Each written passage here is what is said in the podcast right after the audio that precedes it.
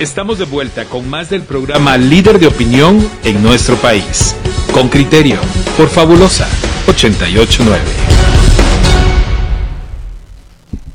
Bueno, bien, vamos a escuchar esa nota de Henry Bean, no sin antes leer este mensaje de Eduardo que se está conectando con nosotros. Dice, buenos días, Claudia, María Los Pedro. Considero que esta crisis nacional es a raíz de la forma de actuar de parte del Ministerio Público. Por lo tanto, la solución es que se cumplan las demandas y que salga esa gentuza de ahí. Eh, Consuelo, Curruchiche y Orellana. Vamos ahora a escuchar la nota de Henry Bean, grandes ausentes en esas protestas durante la semana pasada y quiénes están uniendo ahora, pero sobre todo qué significa. Nuestro invitado se encuentra listo para conversar con nosotros, así que escuchemos juntos esta nota y volvamos. El informe de Henry Bean, reportero con criterio.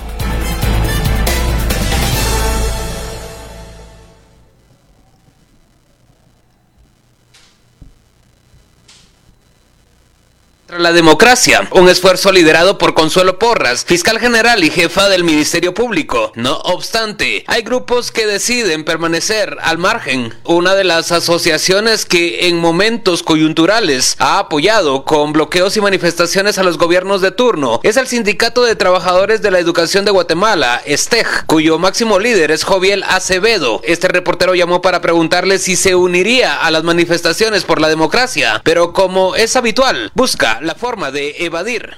Buenos días, Joviel. ¿Cómo está? Le saluda Henry Bean, consultándole. ¿Aló? Fíjese que este teléfono no me entra, entra y además no se escucha. ¿Aló? La persona a quien llama no. No obstante, hay docentes que pertenecen al STEG y que participan en la protesta. Lucky Gramajo, una profesora de 55 años y 25 de ejercicio y 15 de ser dirigente magisterial en Retaluleu, acuerpaba el viernes el bloqueo en el puente Castillo Armas. Nosotros como magisterio empezamos el día miércoles aquí bloqueando el puente pero no con la anuencia de Joviel Acevedo.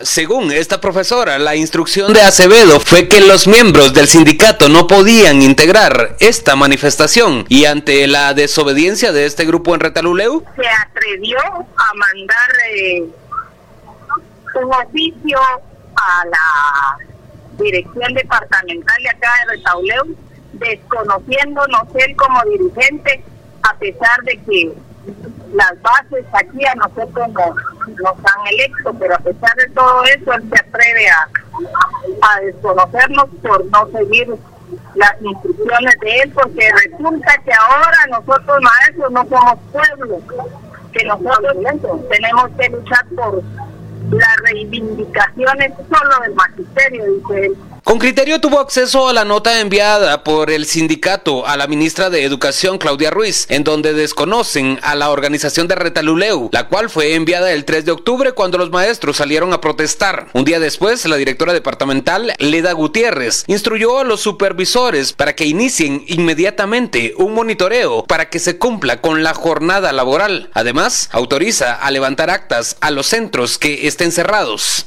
En las protestas tampoco ondean las banderas rojo y negro del Sindicato Nacional de Trabajadores de la Salud de Guatemala. Este reportero llamó y escribió a Luis Alpírez, secretario general, pero tiene apagado su teléfono. Hablamos con Dora Regina Ruano, pero comentó que fue expulsada hace tres años. No obstante, comentó. Según tengo la resolución que hablé con el secretario general ayer, dice que ellos no van a participar. Arnoldo López, miembro de la Junta Directiva de Médicos del Hospital Roosevelt, un gremio que se unió el viernes a la protesta, cuestiona la postura del Sindicato de Salud. Yo siento que en este momento es, es una postura no, no idónea para un sindicato, porque los sindicatos son los que tarde o temprano salen perjudicados, todas estas cosas, pero sin embargo, la verdad que también respetamos su, aunque no compartimos, respetamos su, su decisión no se trata de partidos políticos, sino que se trata de la democracia de Guatemala. Eso es lo más importante. En el presente proceso electoral, tres binomios presidenciales fueron sacados de contienda previo a la primera vuelta. Uno de estos fue el de Telma Cabrera y Jordán Rodas, del Movimiento para la Liberación de los Pueblos, MLP, un grupo político del Comité de Desarrollo Campesino, CODECA, ausentes en las manifestaciones de estos días. Este reportero preguntó a Blanca Mejía, integrante de CODECA en Retaluleu. ¿No se van a unir ustedes? Mire, Por eso le digo, nosotros ya hicimos nuestra primera acción. Que ahora estén saliendo los otros grupos, pues eso es bueno. Eso es bueno porque ahí nos dan, nos damos cuenta de que el pueblo está despertando y, y se da cuenta que lo que nosotros hemos venido diciendo, ahí está, nosotros ya hicimos nuestra acción el 19 a nivel nacional.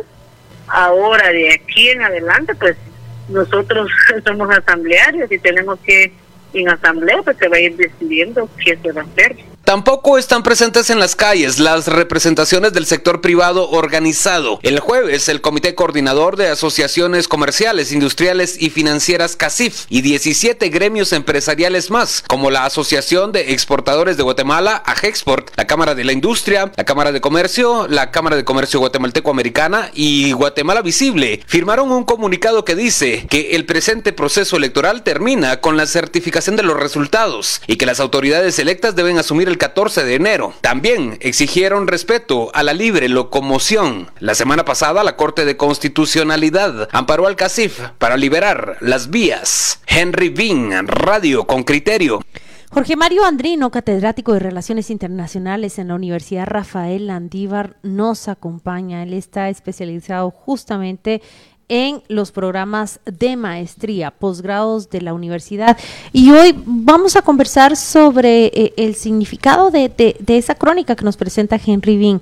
Jorge Mario Andrino, para arrancar yo te preguntaría, eh, los sindicatos se supone que en los países eh, desarrollados o en los países con una democracia saludable forman un contrapeso hacia el poder, pero aquí, lejos de verlos, exigiendo cuentas, más bien eh, se separan de, ese movimiento social e indígena que exige la, renuncia de fiscal general y de eh, otros más. ¿Por qué están separados esos sindicatos estatales?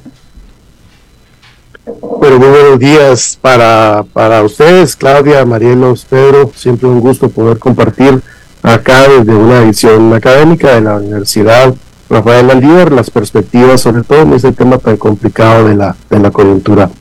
Eh, me parece que lo, lo que estamos viendo demuestra lo que claramente ha sucedido en, en otras circunstancias, que se trata de algunos intereses propios, no diríamos de un sector especializado como pueden ser los maestros o la salud, sino que hablamos de intereses intereses propios de los grupos dirigenciales que están vinculados por algunas razones a, los gobiernos de turno.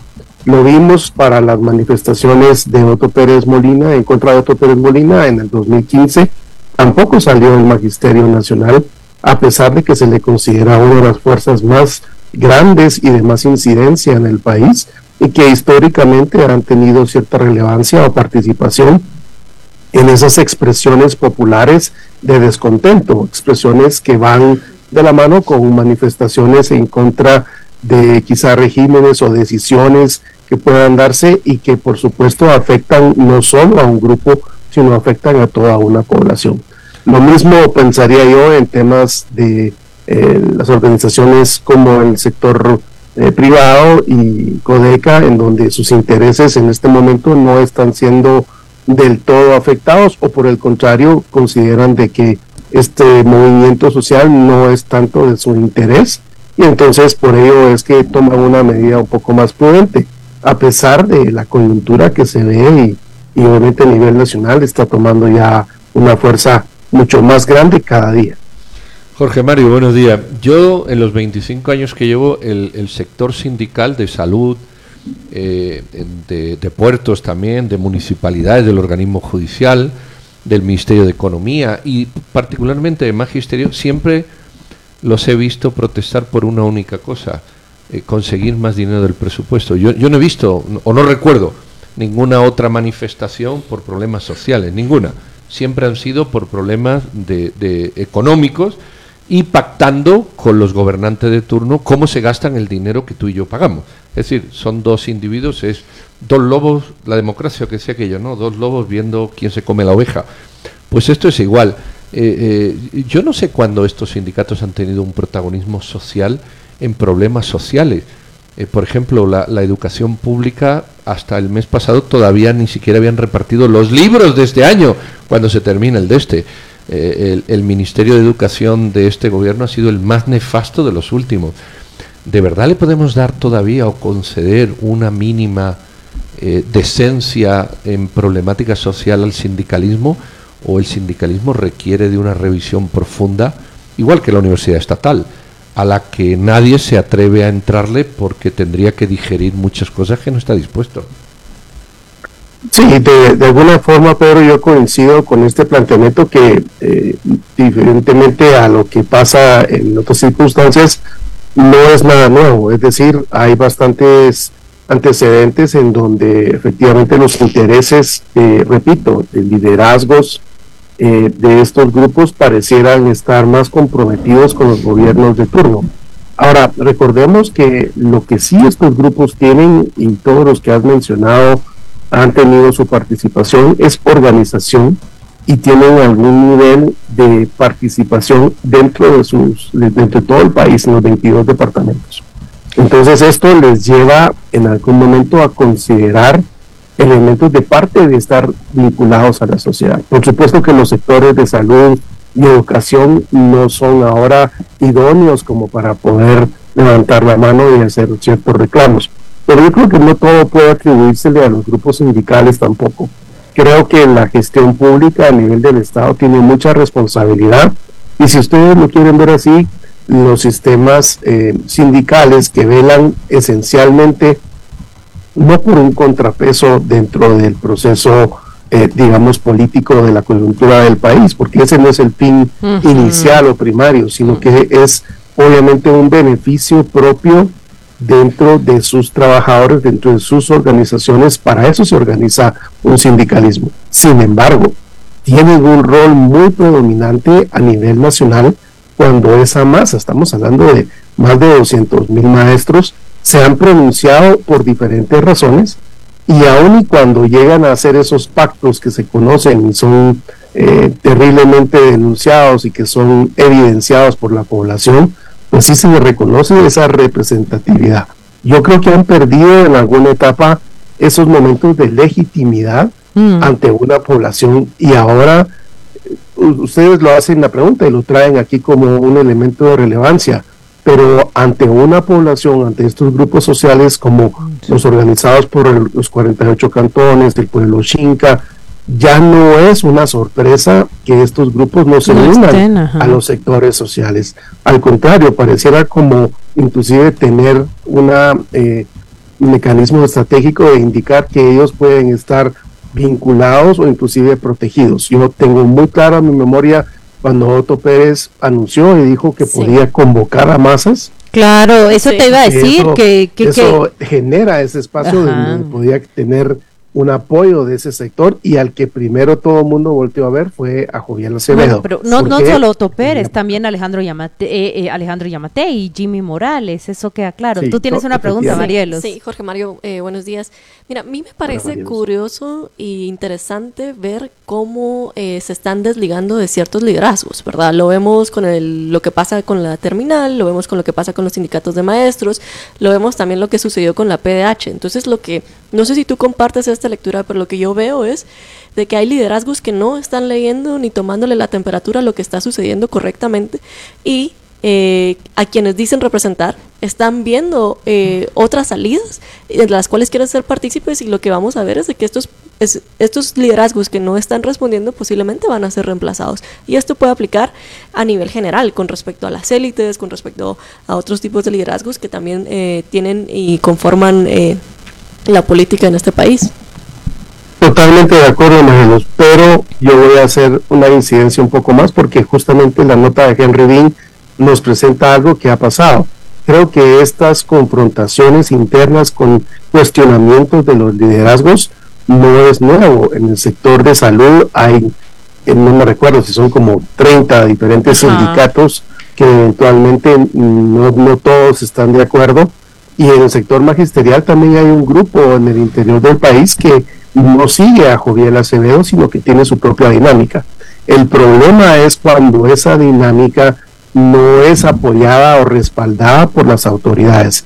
Y entonces ahí es donde vemos esos pactos perversos entre los liderazgos negativos del magisterio, de salud, de cualquier otro grupo, en donde pactan a nivel político con gobernantes. Y entonces vemos la respuesta de lo que hace eh, en la nota de Henry que nos escuchamos, en donde ya se involucra la institucionalidad del Ministerio de Educación para deslegitimar ese tipo de liderazgos nuevos o que podrían venir a eh, crear nuevas entonces el nuevo gobierno tendrá que entender eso y tendrá que dar un respaldo a el grupo en general, a los maestros, pero no por medio de esos liderazgos negativos que eventualmente se conocen. Y en la medida que haga un ordenamiento, en la medida que el Estado también sea capaz de demostrar que, por ejemplo, la dignificación de ese salario no se logra exclusivamente vía un sindicato que lo que negocia son bonos, bonos, bonos y más bonos, sino a través de una reingeniería y un escalafón eh, ordenado eh, y acorde de los salarios. Eh, Jorge Mario, nos concentramos en los sindicatos que, que, que, tienen un discurso muy similar, por ejemplo, miren al Ministerio Público, un sindicato completamente en, en, silencio, un sindicato que por cierto recibió un bono mensual para todos los trabajadores de 2.500 quetzales. Eso es un aumento en realidad. Pero Jorge Mario también, eh, Henry bien apuntaba a Codeca. Si bien Codeca empieza a unirse hoy y ya vemos mantas y manifestaciones en diferentes puntos, Codeca no es un movimiento que se le vea identificado o pegado a las organizaciones ancestrales indígenas y sociales. Codeca es un movimiento que marca separación y que no, no se une a estas manifestaciones, sino siete días después. ¿Qué significa eso?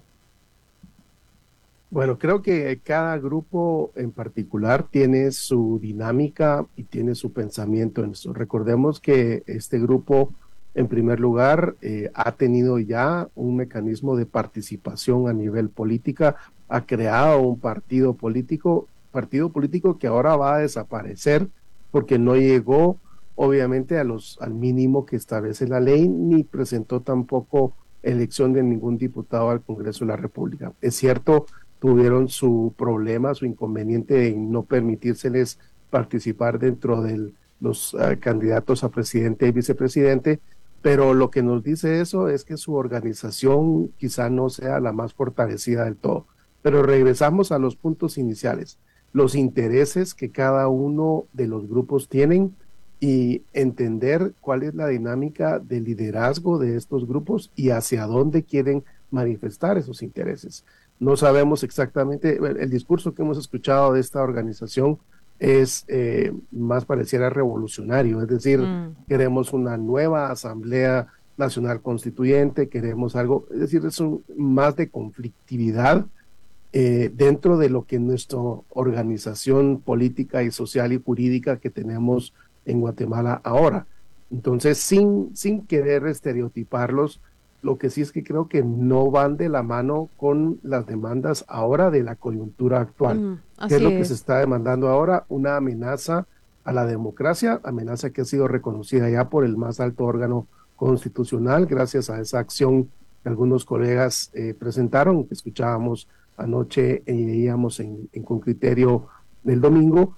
Y, y, bueno, entender la lógica de que quizá Codeca ahora quiera sumarse a un esfuerzo atendiendo a un clamor popular. Esperemos que la sociedad pueda entender que no necesitamos pensar todos exactamente igual, pero que sí tenemos que vincularnos a un respeto de la ley, a un ideal democrático de representación y de que para eso sí necesitaríamos estar todos unidos.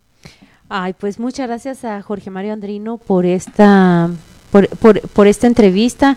Eh, rápidamente, tenemos que preguntarle, ¿estos temas son tratados en las aulas, en sus clases, en los posgrados? Mm, ¿Hablan sus alumnos sobre la coyuntura y, y se, se discute sobre ello? Absolutamente, y hemos visto muy clara la posición no solo de la universidad a nivel institucional, sino también de los grupos de estudiantes y de profesores que los hemos visto sumados a una gran preocupación del país. Y esto, por supuesto, es un marco de incidencia en los grupos principalmente de jóvenes en donde se les plantea el análisis. No se les dice qué se tiene que hacer, se les plantea y se les dan herramientas académicas para formar criterios y esto es muy importante en el marco de lo que el país requiere para su presente y para su futuro. Recordemos que nuestros estudiantes van a ser profesionales que quizá ejerzan función pública en un futuro y queremos que ese ideal de gestión pública de gobierno municipal o nacional sea reflejado con esos valores y esos principios que la universidad puede cada día reflejar. Pues muchas gracias. Catedrático de Relaciones Internacionales de la Universidad Rafael Andívar, Jorge Mario Andrino, le deseamos un buen lunes y feliz inicio de semana. Nosotros nos vamos a la pausa comercial. Muchas gracias. Saludos. Saludos. Fabulosa 889 está presentando Con Criterio